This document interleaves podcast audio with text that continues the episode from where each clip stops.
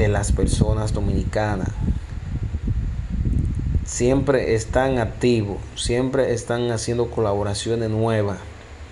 Y yo veo que el dominicano le encanta eso, le encanta, le encanta el morbo, le encanta la plebería que los artistas cantan, el palabreo. En la 42 vemos que la 42 le gusta, es de ahí de que salen todas las palabras como eh, vemos a Rochi que, que, que, que, canta, ¿verdad? Canta, canta tiguereado. Pero son helgas que también salen en la 42.